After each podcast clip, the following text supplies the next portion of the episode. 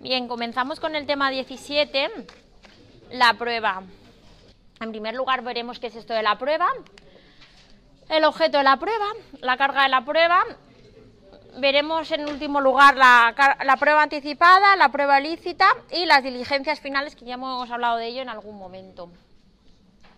Bien, la prueba viene recogida en el capítulo 5 del libro segundo de la Ley de Enjuiciamiento Civil. Pero hay una distinción muy importante y además no sé si viene recogida en el manual. Eh, en la prueba tenemos que diferenciar mucho entre la fuente de prueba y los medios de prueba. En los apuntes sí que está. Eh, la fuente de prueba es todo aquello que nos podemos encontrar en la realidad, es todo aquello que, que podemos entender que podemos eh, aportar a un proceso, ¿vale? Es una huella dactilar que tenemos, esto es muy CSI, en la botella de agua, es eh, una conversación de WhatsApp, es, no sé, todo aquello que os, puede, que podéis ocurrir. ¿Qué fuentes de pruebas se os ocurren? Un mail. Un mail. Un vídeo. Una carta. Una foto. La fuente de prueba es aquello que, ha ocurrido en la realidad, ¿vale? Y el medio de prueba, eso es la fuente, y el medio de prueba es el procedimiento por el que lo incorporamos al, proceso, ¿vale? Esos medios de prueba vienen regulados en el artículo 299, ¿vale? Lo vemos en el tema siguiente. Eh, y por medio de esos medios de prueba incorporamos las fuentes de prueba al proceso. El informe pericial es un medio de prueba que vendrá a probar unos hechos que han ocurrido o unos hechos que nosotros decimos que han ocurrido, que no es lo mismo. Es la parte más importante del proceso, ¿vale? La prueba, porque es que podemos decir lo que queramos, pero si no lo probamos. Eso como cuando discutimos con la pareja, con un amigo, con nuestro padre, con nuestros hijos, decimos lo que queremos, pero si no tenemos prueba, nada, ¿vale? La prueba viene recogida en el capítulo 5 del libro segundo, la ley de enjuiciamiento civil. En principio, porque muchos más artículos dispersos por el Código Civil vienen a recoger también eh, regulación sobre la prueba. Tenemos el ejemplo del artículo 137, de 217, de la 235 de la Ley de Enjuiciamiento Civil. La prueba, como hemos dicho, es un elemento fundamental en el proceso y por tanto es un elemento del que se, del que se ha discutido mucho la doctrina. Vemos como Jimeno Sendra en su manual habla de que la prueba, de la prueba práctica en el juicio dependerá que el juez obtenga la evidencia de los hechos controvertidos que condicionan la aplicación de la norma cuya consecuencia jurídica las partes invocan. Y de la prueba también puede depender excepcionalmente la existencia de normas jurídicas que por su dificultad de acceso al juzgador no pueden, no pueden entenderse por este conocidas. Bien, ¿qué entendemos de esto? En este caso, habla de la prueba como hechos controvertidos, que condicionan la aplicación de la norma, y además habla de que la prueba también puede depender excepcionalmente de la existencia de normas jurídicas. Es decir, que la prueba pueden ser o hechos que se alegan al juzgado o normas jurídicas. En principio, eh, las, las normas jurídicas, la regulación es conocida por el juez. Si bien el juez no tiene obligación, el juez o magistrado no tiene obligación de conocer ni, la legislación estatutaria, ni la legislación internacional que no se haya incorporado a nuestro regulamiento, ni, el derecho foral. ¿De acuerdo? En el caso de que queramos alegar alguno de esos preceptos, tendremos que, que incorporarlo. ¿De acuerdo? O alegarlo, no, no tenemos por qué darlo por entendido por el juez. ¿Vale? En ese mismo sentido, Asencio Millán dice que la prueba es aquella actividad de carácter procesal cuya finalidad consiste en lograr el convencimiento del juez o tribunal acerca de la exactitud de las afirmaciones de hecho operadas por las partes en el proceso. Con estas dos definiciones podemos llegar a la conclusión de que la, la prueba es la actividad procesal de parte encaminada a acreditar la versión dada al juez o tribunal para lograr su convencimiento sobre la realidad de los hechos afirmados y obtener una sentencia favorable. ¿Vale? La prueba tiene sentido dentro del proceso, fuera no, por eso hablamos de actividad procesal. Siempre será de parte, aunque como veremos el juez puede, bueno, ya vimos que el juez puede sortar la práctica de alguna de las pruebas, pero desde luego es la, la parte quien debe aportarla y practicarla, ¿de acuerdo? y eso, esa prueba viene a acreditar aquello que ya hemos dicho, nuestra demanda, nuestra contestación a la demanda, nuestra reconvención o contestación a la reconvención. ¿De acuerdo? A fin de convencer sobre la realidad de esos hechos afirmados, para así obtener una sentencia favorable. ¿Cuál es el objeto de la prueba? El objeto de la prueba o tema probandi son aquellas afirmaciones realizadas por las partes sobre los hechos y fundamentos jurídicos que justifican el elemento esencial de la pretensión. Como ya hemos comentado, son aquellos hechos en los que se fundamenta la pretensión por la que se pide tutela judicial. Son aquellos hechos que guardan relación con el objeto del proceso, es decir, es prueba pertinente. Y aquellos hechos cuya prueba contribuye a esclarecer el objeto del proceso, prueba útil sí que es verdad que existen ciertos hechos que no, que no tienen por qué ser probados. ¿Qué hechos son estos? Bien, los hechos no controvertidos, aquellos hechos que son admitidos por las dos partes no necesitan de prueba, ¿vale? Con la admisión de la, de la parte ya entendemos que no son controvertidos. Los hechos notorios, los hechos conocidos por todos no, necesitan de prueba porque entonces nunca acabaríamos el proceso, ¿vale? o los hechos favorecidos por una presunción. En derecho civil creo que viste la presunción iuris tantum y iuris et de iure. Pero, por ejemplo, presunción iuris et de iure, que no admite prueba en contrario. Vale, creo recordar eh, presunción iuris et de iure cuando existen relaciones sexuales con una menor, con un menor, eh, se entiende que con un menor creo que, no sé, 12, 12 13 años, se entiende que no ha habido consentimiento, ¿vale? Es una prueba que no admite prueba en contrario, ¿vale? Una presunción juris tantum, en civil seguro que habéis visto que en temas de herencia, eh, cuando mueren, cuando han fallecido padre e hijo, padre e hija, madre e hijo, eh, si no se conoce quién de los dos ha fallecido antes, se entiende que han fallecido a la vez. ¿Lo recordáis? Vale, esa sería una presunción iurus tantum, ¿vale?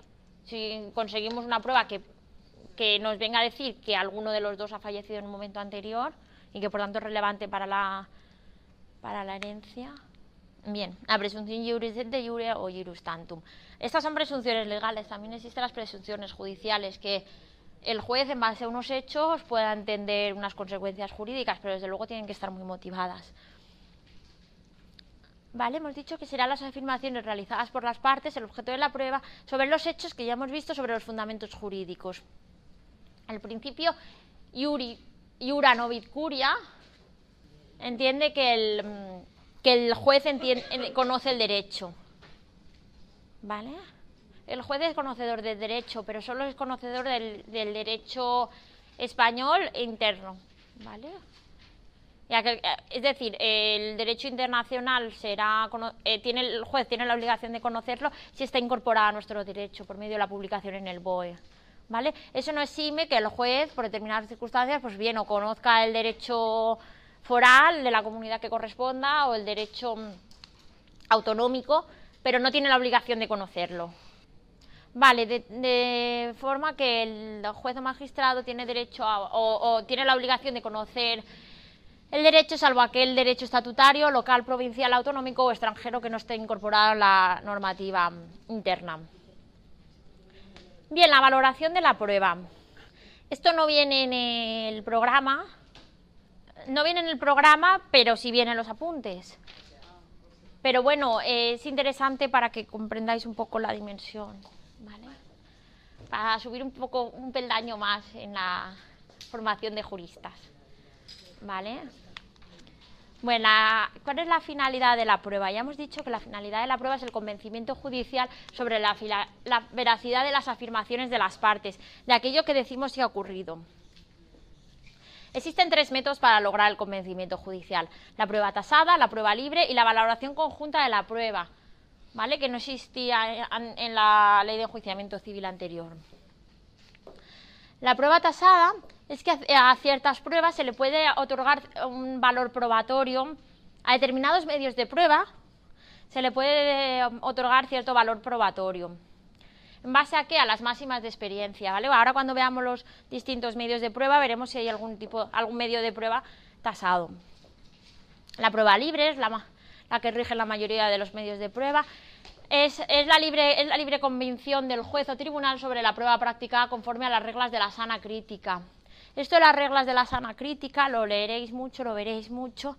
Eh, tras, la prueba, tras la práctica de la prueba, el juez valorará en sentencia y motivará el valor que tiene y la valoración conjunta de la prueba. El juez o, tribunal motivará su sentencia atendiendo al conjunto de las pruebas practicadas.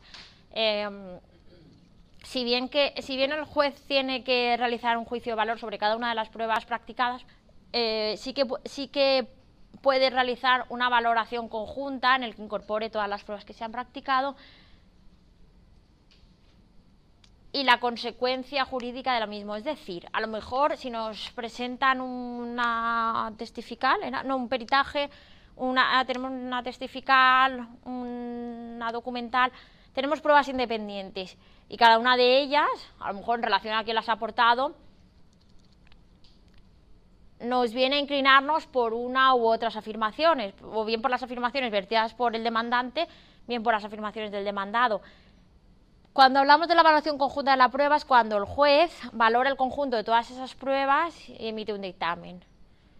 ¿De acuerdo? O sea, a lo mejor cada una de las pruebas independientemente nos da resultados diferentes, pero el conjunto total, tras evaluar todas las pruebas, pues como cualquier persona que pueda acudir a un juicio, después de todas las pruebas dice, bueno, pues vale, pues es culpable o no lo es, o sí, pero. Pero debería hacer relación a todas las pruebas practicadas, ¿vale? No podrá dejar de motivar, no podrá dejar de motivar alguna de ellas. Veréis, en la sentencia se dará referencia individualizada a cada hecho probado y a la prueba concreta que se ha practicado. Bien, la carga de la prueba. La carga de la prueba es un mecanismo corrector que el juez utilizará para aquellos hechos inciertos.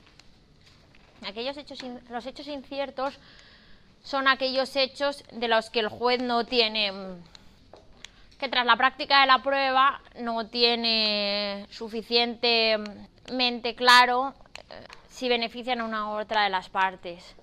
Eh, como el juez en sentencia o magistrado tiene que hacer referencia a cada uno de los hechos, a cada una de las pruebas practicadas y a lo que él ha entendido en cada una de las pruebas practicadas, existen estas reglas de, cargas de, las, de carga de la prueba que permiten al juez valorarlas, digámoslo así. Veamos cada uno de los casos. En la carga de la prueba en sentido formal o subjetiva es aquella que hace relación a las partes. Así, corresponde probar al actor los hechos constitutivos de su pretensión. Es decir, si el actor, el demandante, alega unos hechos que posteriormente no prueba, si no los, él, él tiene obligación de probar aquellos hechos que alega y, por tanto, si no lo prueba, es una carga procesal para él. Y se entiende que si no ha podido probarlos o no ha querido probarlos es porque no son ciertos. Porque tiene, ya vimos lo que significaba la carga procesal. ¿Lo recordáis cuando vimos la rebeldía? Existen sanciones procesales por determinados hechos realizados en el proceso eh, la regulación procesal puede sancionarte. La carga procesal no son sanciones, pero que sí son prejuicios para la parte. En este caso, si nosotros tenemos la posibilidad de alegar un hecho que ya hemos, de probar un hecho que ya hemos alegado y no lo hacemos, es una carga procesal porque nos perjudica. ¿Vale? Si nosotros decimos que ha ocurrido esto, pero no lo probamos, el juez entiende que no lo hemos querido probar, que por tanto no es cierto. Y al demandado le corresponde probar aquellos hechos extintivos, impeditivos y excluyentes que anulen la eficacia jurídica de los hechos alegados por, el, por la otra parte, por el actor.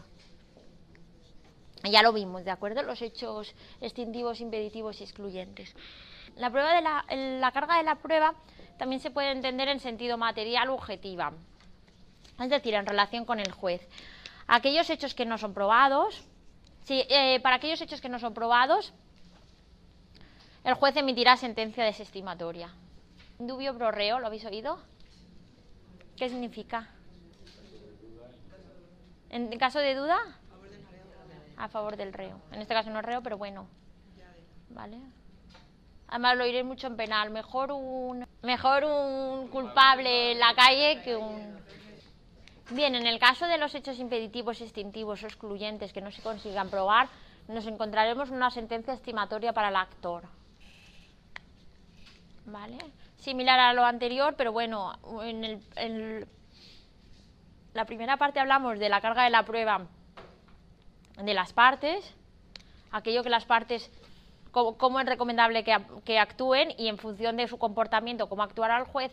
Y en segundo lugar, hablamos de cómo, cómo se comportará el juez en base a, la práctica de la prueba.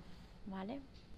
Además de las reglas de, la carga de la prueba, encontramos los correctivos a las reglas de distribución de la carga de la prueba. Encontramos la disponibilidad y la facilidad probatoria, eh, a veces es complicado probar eh, algunos hechos porque nosotros no, no tenemos el documento, por ejemplo, que queremos aportar y sabemos que ese documento lo tiene la otra parte. En ese caso acudiremos a la disponibilidad o facilidad probatoria. Eh, podemos decirle al juez que un documento relevante para, la, para los hechos que alegamos los tiene la otra parte y que instamos a que la otra parte los aporte. Bueno, en base a eso, el juez también tendrá en cuenta que si la otra parte tenía acceso a esos documentos o a esas grabaciones o a cualquier otro medio y no lo ha aportado, eh, irá contra, contra, contra él, ¿vale? Contra ella. Vale, eh, hablamos ahora de la práctica de la prueba, que debemos diferenciar del aseguramiento de la prueba. ¿A alguien se le ocurre por qué es diferente la, la prueba anticipada y el del aseguramiento de la prueba? Bien, lo explico. Em, la prueba anticipada es aquella prueba que se practica frente al juez antes del momento oportuno en el que debería practicarse. Si ya hemos visto que se realiza en el juicio ordinario, en, el acto del juicio, o en la vista, en el caso del juicio verbal, esta, esta prueba se practica con anterioridad. ¿Por qué? Por ejemplo, porque tenemos un testigo en peligro de muerte, que va a fallecer, que sabemos que está herido o que está gravemente enfermo, perdón, y que, y que quizás no llegue al juicio. Podemos proponer la prueba anticipada, que el interrogatorio se le realice antes del acto del juicio, porque posiblemente eh, por la enfermedad terminal que tiene no, sobreviva a, esa fecha. ¿Vale? Entonces, es una práctica de la prueba que se realiza con todas las garantías de la, de, de la práctica de la prueba, pero en un momento anterior también con, con, las dos partes, con el juez, ¿de acuerdo? El aseguramiento de la prueba es diferente. Es solicitar al juzgado que ciertas pruebas se conserven hasta el momento de, la, de su práctica. Por ejemplo, eh, queremos, no sé, presentar unos documentos, un cuadro, un tal, que vemos que puede deteriorarse hasta el momento de su práctica. Podemos pedir que se asegure la prueba o que se que se custodien los documentos, ¿vale? Ese es el aseguramiento de la prueba, pero no se practica hasta el momento oportuno. La, práctica, la prueba anticipada tiene, tiene lugar en un momento anterior. ¿De acuerdo? ¿Lo hemos entendido?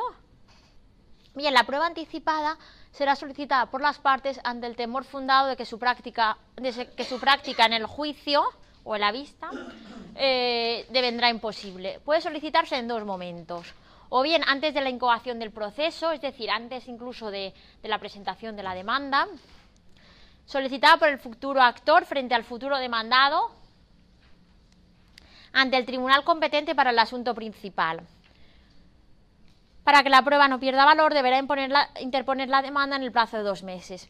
Es decir, si nosotros tenemos planeado, pensado demandar a, a otra de las partes, presentar una demanda y entendemos que, una prueba debe realizarse urgentemente, podemos solicitar la práctica de la prueba anticipada en el tribunal competente.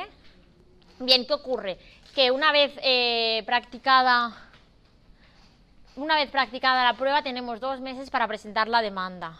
Eh, pero la prueba anticipada también puede realizarse una vez iniciado el procedimiento, pero sin que hayamos llegado al, al momento de la, del juicio, ¿vale? Podrá pedirla a cualquiera de las partes al juez que esté tramitando el asunto principal y se sujetará a las reglas de cada medio de prueba que vamos a ver en el tema siguiente, variando únicamente el momento de proposición y de la práctica.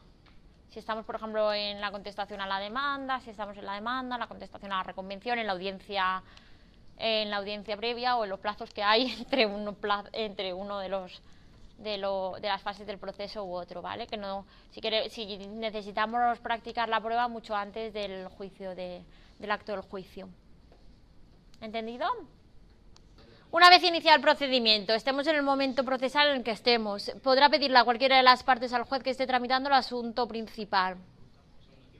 Se sujeta a las reglas de cada medio de prueba, variando únicamente el momento de la proposición y la práctica. Vale, aquí no lo pone, pero es en cualquier momento. La prueba ilícita es aquella que ha sido obtenida directamente, directa o indirectamente con vulneración de derechos fundamentales. ¿Vale? Habréis visto en Constitucional mil millones de veces que los derechos fundamentales se limitan, pero jamás de los jamás se vulneran. Aquellas pruebas que hayan sido obtenidas eh, vulnerando alguno de los derechos fundamentales es ilícita. Habréis oído hace poquito, creo que salió en la tele, eh, una prueba anulada porque la policía había visto con prismáticos. Sí, sí. vale, prueba ilícita total. Vale. Igual que cuando hay una... ¿Eh? Bueno, pero es que, a ver, la el domicilio no puede ser. Necesitas eh, autorización judicial para acceder al domicilio. Y, bueno, yo no la he leído completa, pero por lo que he visto, eh, claro, con los prisma, lo que viene a decir, creo que es del Supremo, del Constitucional, no lo recuerdo. viene a decir que, que, bueno, están accediendo a la, a la intimidad personal del domicilio.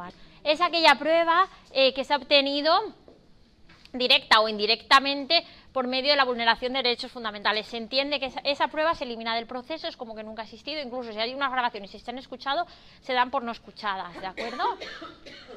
¿Dónde viene regulada? Los artículos 11, 283.3 y 287 de la Ley de Enjuiciamiento Civil. Puede ser apreciada de oficio o instancia de parte. Y se pone de manifiesto bien en el acto del juicio, en el procedimiento ordinario o en la vista en el caso del juicio oral. Una vez identificada una prueba como ilícita, se da por inexistente y si se ha practicado se impugnará en el juicio para que el juez no la valore. ¿Vale? La veremos en mayor profundidad en, derecho procesal penal. Las diligencias finales.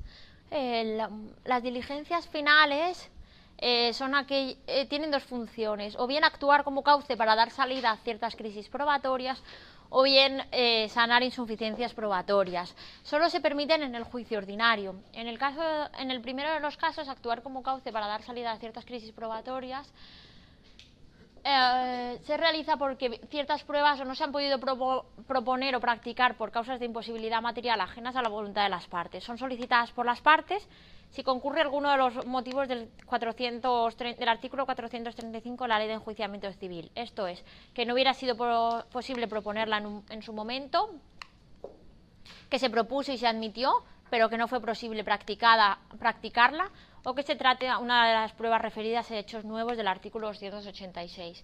Es decir, si nos encontramos con una prueba que no se pudo practicar, que no se pudo proponer, o un hecho nuevo, tenemos este momento procesal de las diligencias finales para proponer o practicar, en su caso, eh, alguna de las pruebas. ¿vale? Una vez finalizado eh, el juicio, una vez finalizado el acto del juicio. Para los casos en los que la prueba propuesta y practicada no sea suficiente para fijar los hechos y convencer al juez, se propone que de oficio a instancia de parte se soliciten diligencias finales. De oficio a instancia de parte, es decir, que si el juez una vez practicada la prueba no lo ve claro, podrá solicitar que se lleven a cabo eh, diligencias finales, podrá proponer la práctica de ciertas pruebas, ¿vale? El juez debe motivar que a su juicio hubo insuficiencia probatoria y que la nueva prueba puede aportar claridad al proceso, ¿vale? Como hemos comentado, solo se permite en el juicio ordinario. Y hasta aquí el tema 17.